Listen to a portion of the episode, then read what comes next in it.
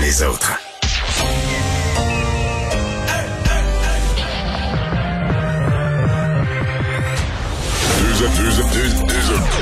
Deux animateurs cohérents, deux visions différentes. Une seule émission, pas comme les autres. Mario Dumont et Vincent Dessureau. Cube Radio. Bonjour tout le monde, bienvenue à l'émission. Bon lundi, début de la semaine, on va se le dire, ça sera peut-être pas la semaine la plus fun de l'histoire. Ça a commencé aujourd'hui avec euh, des, mauvaises nouvelles, des annonces difficiles. Euh, donc, on va essayer de se concentrer sur le fait que peut-être que dans dans une dizaine de jours, on va voir les chiffres repartir dans la bonne direction. Ça va nous donner l'espoir que le 28 jours sera un vrai 28 jours, qu'on en verra la fin qui sera pas euh, prolongée. C'est lundi, euh, c'est Alex qui est là, Alexandre Moranville-Ouellette. Salut Alex. Salut Mario. Ouais, parce que c'est on sent que là on n'est pas dans la plus euh, on n'est pas dans la période la plus euh, réjouissante. Là. Ouais, les nouvelles qui nous qui nous tombent dessus à chaque jour sont pas tellement bonnes. Ouais, tu l'as dit, chaque semaine, euh, on dirait que c'est pas la meilleure semaine de l'histoire de l'humanité, mais aujourd'hui particulièrement là, parce que d'autres annonces, entre autres euh, pour les jeunes dans les écoles et dans le milieu des sports, les élèves du secondaire premièrement qui vont devoir porter là, le masque en tout temps à l'école, même en classe maintenant, et la pratique des sports d'équipe qui va être interdite dans les zones rouges, là, tout ça, euh, tout comme les gyms à compter de jeudi cette semaine, donc plusieurs les amateurs de sport. Mais, mais c'est important de le Qui, dire, le- le- toutes les mesures pour les écoles sont vraiment dans les zones rouges, parce que là, je crois comprendre qu'il y a un peu de confusion. Donc, les régions qui ne sont pas en zone rouge, ces mesures-là ne s'appliquent pas dans les écoles. Ex- exactement. C'est bel et bien dans les zones rouges. Juste un resserrement des règles sanitaires là, à partir donc de jeudi. Euh, on parle là, du couvre-visage dans la cafétéria, dans les corridors de l'école, mais également sur tout ce qui est le terrain euh, de l'école. On veut éviter là, comme ça les rassemblements aux alentours des établissements scolaires. On l'avait vu Mario là, dans plusieurs images des médias dans les dernières semaines. Il y a plein de jeunes qui s'attroupaient dès qu'ils sortaient de l'école. Pas de distanciation, pas de masque. Euh, on pense que ce serait là, un facteur de propagation peut-être. Alors euh, ça pourrait aider là, tous ces rassemblements-là le midi et le soir. Également les élèves de quatrième et cinquième secondaire qui vont euh, désormais se rendre physiquement à l'école seulement un jour sur deux.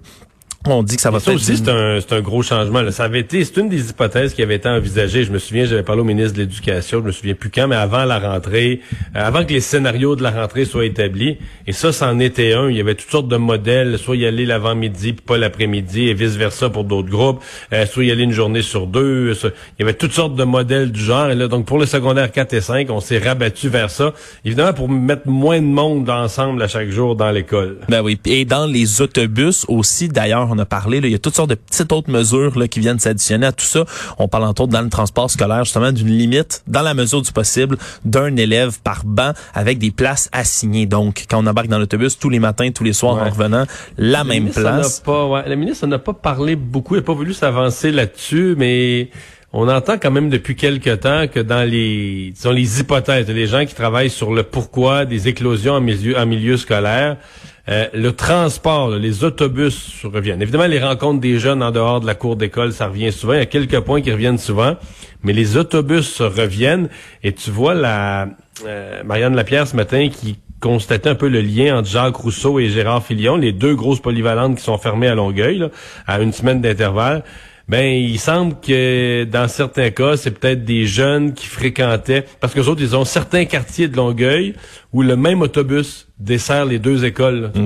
L'autobus va dans le quartier, en laisse certains à Gérard Filion, d'autres à Jacques Rousseau.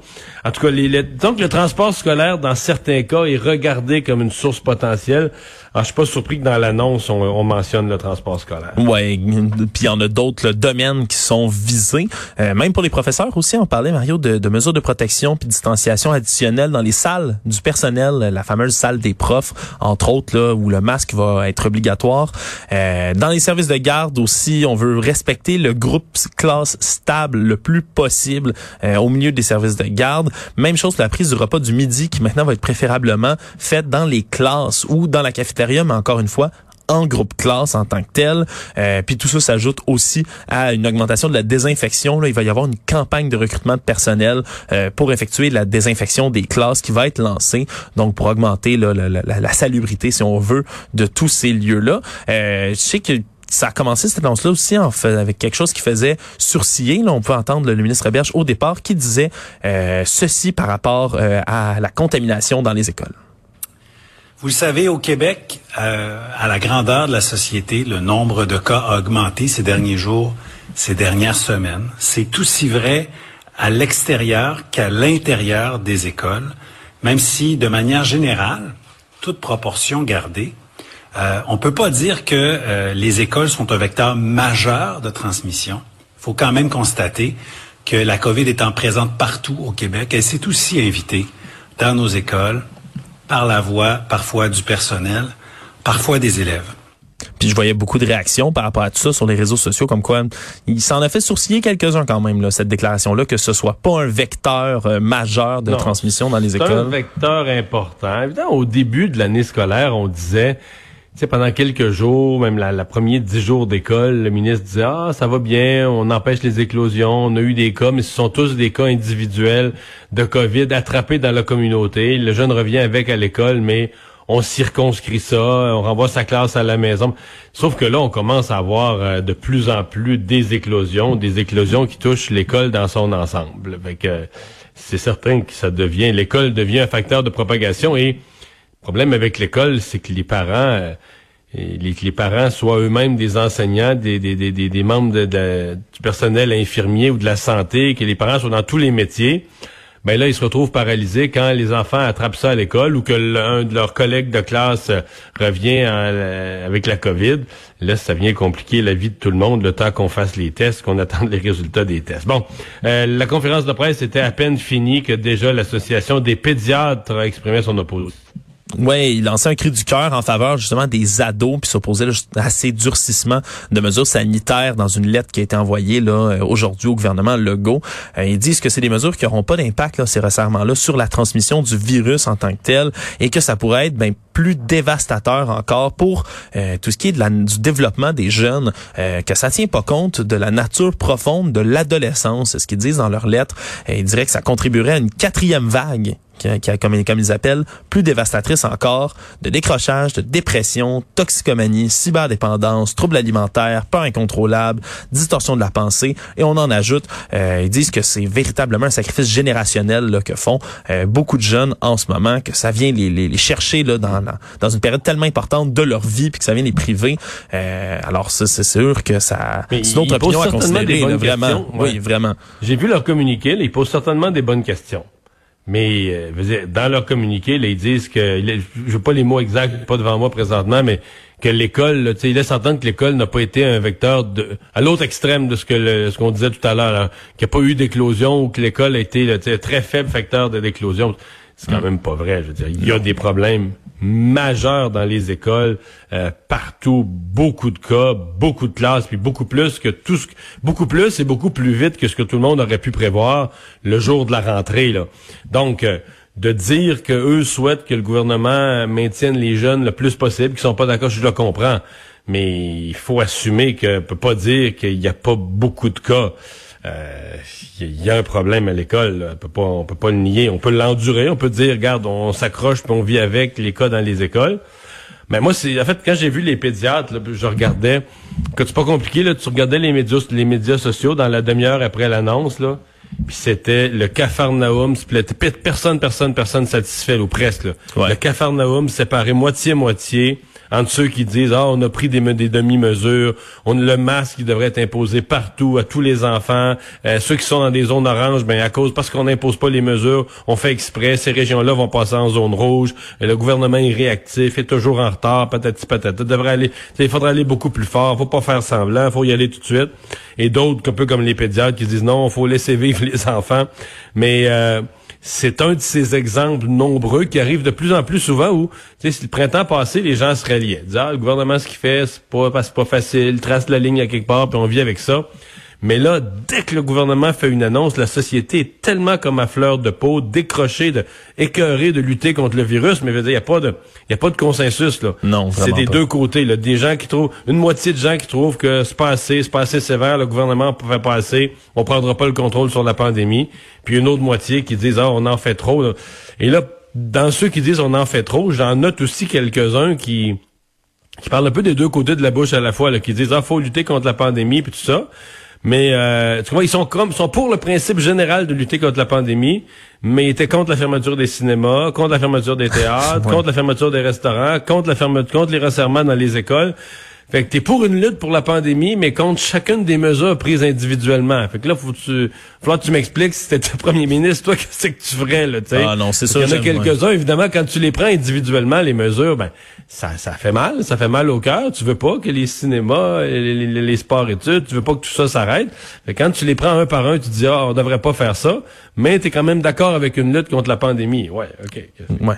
Qu'est-ce qu'on fait? Qu'est-ce qu'on, comment on restreint les contacts sociaux si on, si on fait rien de ça, C'est sûr que ça doit pas être facile d'être dans les culottes de François Legault en ce moment. Non, mais euh, dans tous les cas, c'est, c'est sûr, c'est des décisions crève-cœur. Tu parlais de sport-études, hein, j'ai oublié de le mentionner. Vont quand même pouvoir se poursuivre euh, sport-études, concentration hors, mais il va y avoir euh, distanciation, là, qu'il faut qu'il soit absolument respecté dans ces cas. Ouais, et il y a plus de match. Dans le cas des sports, il y a plus de match inter-équipe. Donc, non, c'est ça. à l'intérieur de, ouais. de, de l'école. Ouais, puis c'est sacrifiant. Avait... Ouais, je, je, je, puis je l'ai mentionné un peu plus tôt, mais je, je tiens à le rappeler, là, les gyms aussi qui vont devoir fermer leurs portes en région d'alerte maximale, là, hors, euh, hors école. Là, on parle vraiment de les, tout ce qui est gym d'entraînement, puis ça, ça va en faire mal aussi à plusieurs là, qui sont adeptes d'entraînement physique. Là, ça, c'est une, une, autre décision qui va être crève-cœur, je pense, dans la société.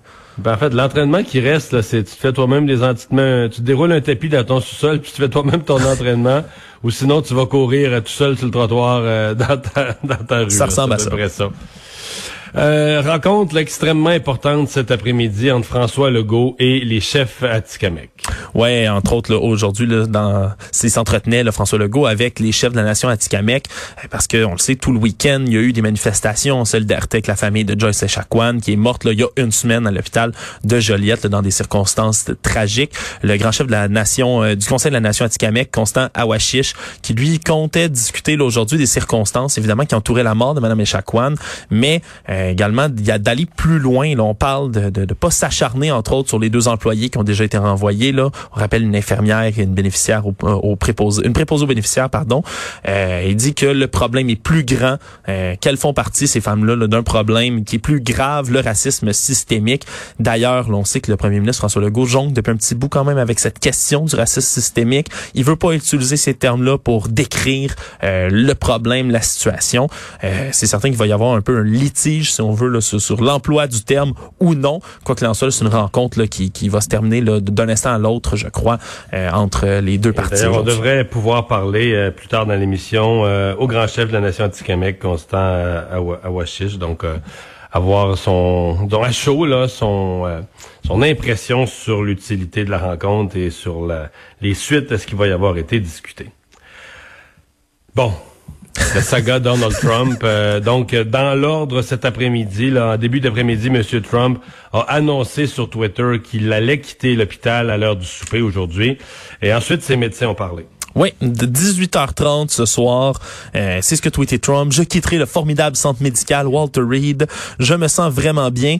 Et il a accompagné tout ça d'un N'ayez pas peur de la COVID, ne la laissez pas dominer votre vie puis il a assuré se sentir mieux qu'il y a 20 ans. Alors un tweet que, que plusieurs vont probablement qualifier d'irresponsable dans les temps qui vont suivre parce que c'est plus qu'irresponsable, c'est l'absence de tout respect des autres. Moi, c'est complètement fou.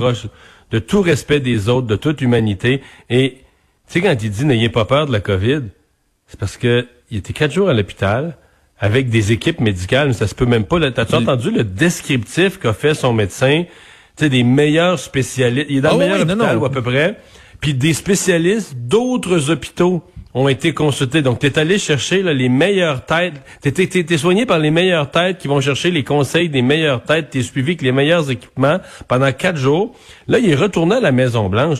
Mais il est retourné à l'hôpital. là. Ils ont dit qu'il y avait une des équipes de médecins, d'infirmières, 24-7 dans la Maison-Blanche. Je comprends qu'ils n'ont pas l'équipement d'un centre de santé comme l'hôpital qui quitte l'hôpital Walter Reed. Non, mais ça, Mais ça se même. pourrait. Là, d'après moi, ils vont déplacer les équipements nécessaires. Il a, ben, il a parlé de 24-7, il a parlé d'équipe médicale complète qui allait être à la Maison-Blanche 24-7. C'est ce que dit son médecin.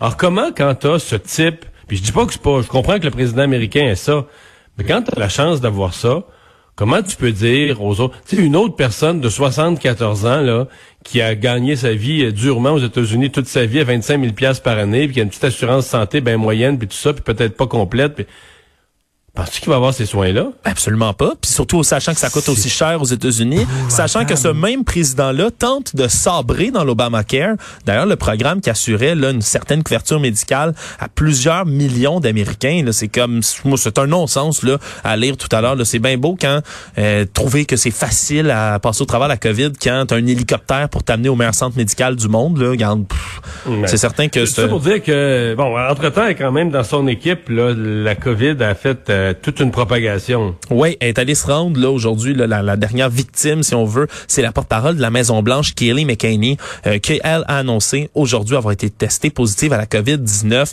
trois jours après l'hospitalisation de Donald Trump. Euh, le truc avec Kayleigh McEnany, c'est que c'est elle qui est toujours aux conférences de presse. Euh, c'est elle qu'on voit toujours répondre sans masque à tous les journalistes qui sont présents euh, dans la pièce. ça en a fait là frissonner quelques-uns d'ailleurs qui ont été dans, en contact avec elle dans les derniers temps, qui vont assurément devoir se faire. Il y a déjà trois journalistes là, de l'entourage immédiat de, de, la couverture quotidienne de la Maison Blanche qui sont euh, qui sont infectés.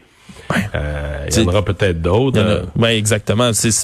on voit que ça s'est répandu là euh, dans l'entourage de Donald Trump, un peu comme une traînée de poudre. Là. Heureusement, peut-on dire pour l'instant, le vice-président Mike Pence, qui est toujours négatif, son épouse aussi. mais là, c'est sûr que c'est, ça s'ajoute à toute une saga qu'on a suivie. On, on a quand même pas, on a quand même pas le début du commencement d'une idée de comment il va pouvoir recommencer sa campagne. Est-ce qu'il a toujours l'intention de faire le débat? Parce que techniquement, une personne sortie de l'hôpital, ils disent c'est au moins dix jours après. Le dix jours à partir du 5 octobre, ça nous amène au 15 octobre. Le 15 octobre, c'est le jour même, la date exacte du prochain débat présidentiel. Euh, Sera-t-il là? Est-ce que, est-ce que l'adversaire Joe Biden voudrait être dans la même pièce que lui? on est dans la, on nage dans l'inconnu dans cette campagne-là. Ouais, ouais, puis il va être confiné là, à la Maison Blanche. On dit qu'il va être soigné, mais il est confiné littéralement, donc il pourra pas partir euh, en campagne, mm. faire tous les rallyes comme on sait qu'il aime euh, le faire partout, oserais-je ajouter, sans masque presque toujours. Euh, c'est sûr. là, son équipe a quand même changé. De... Là, ils ont porté le masque. Vendredi, quand le président partait en hélicoptère, il portait le masque. Et moi, hier, j'ai entendu son organisateur, là, un de ses organisateurs à la télé, Miller, dire, ben non, on encourage les gens à prendre les mesures sanitaires, à porter le masque dès que c'est nécessaire, etc.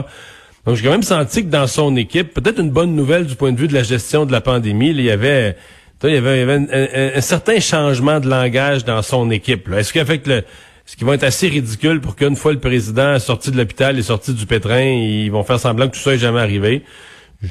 J'ose même pas y penser. Euh, en tout cas, ça, euh, en fin de semaine, pour quiconque euh, voulait surveiller les théories du complot, il y en avait de tous les côtés, incluant, il y a les partisans de Trump qui sont, pour, pour quelques-uns, dans les théories du complot, mais il y a les adversaires de Trump aussi. Il y en a qui disent qu'il n'y a jamais eu la COVID, qui fait semblant d'être malade pour attirer la pitié. Il y a rien, il y a aucune forme de complot qui circule pas, là. Ouais, puis ça allait plus loin que ça, là, même pour les gens qui sont contre Trump, tu l'as dit. Il y en a qui pensent que c'était pour attirer la sympathie. Il y en a qui pensent que c'était pour qu'il arrête de se mettre les pieds dans les plats, qu'il arrête de se planter lui-même dans les débats, euh, qu'il aurait euh, inventé tout ça. Mais il y a même des gens qui pensent qu'il aurait attrapé la COVID en faisant exprès.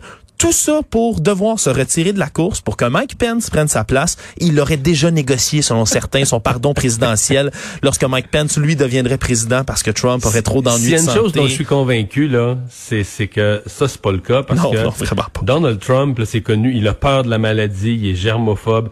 C'est, c'est une chose qui est sûre, là, c'est qu'il n'a pas acquis la, la, la COVID parce que il, y a vraiment une différence. Même dans la journée de samedi, à CNN avait cette histoire que voulant, puis ils n'ont pas poussé là-dessus, ils ont pas probablement qu'il n'y avait pas de source assez solide, mais que dans la journée de vendredi, Trump était paniqué là. Quand il a su qu'il y avait la COVID, quand il a vu qu'il y avait la COVID, euh, euh, bon, probablement qu'il s'est mis à faire de la fièvre, qu'il a eu un petit peu de troubles respiratoires, ouais, mais qu'il était, euh, il était pas, il trouvait plus ça si mineur la COVID. il trouvait que c'était une pas mal grosse grippe, puis qu'il ah. était, semble-t-il, assez paniqué. Ah, puis pourtant, écoute, on l'a entendu, il a publié une vidéo hein, plus tôt hier en disant que euh, il allait très bien et qu'il avait beaucoup appris sur la COVID. J'invite d'ailleurs à l'écouter. Uh, it's been a very interesting journey. I learned a lot about COVID. I learned it by really going to school. This is the real school. This isn't the let's read the book school. And I get it and I understand it. And it's a very interesting thing. And I'm going to be letting you know about it. In the meantime, we love the USA and we love what's happening. Thank you. D'ailleurs, sa relationniste de presse Ben voilà. a fait une apparition à Fox News en disant que euh, il avait un avantage sur Joe Biden parce que Joe Biden, lui, il ne connaît pas vraiment ce que c'est la COVID puisqu'il ne l'a pas attrapé. Regarde, c'est bien la dernière chose que ça, reprocher. était, était une assez bonne.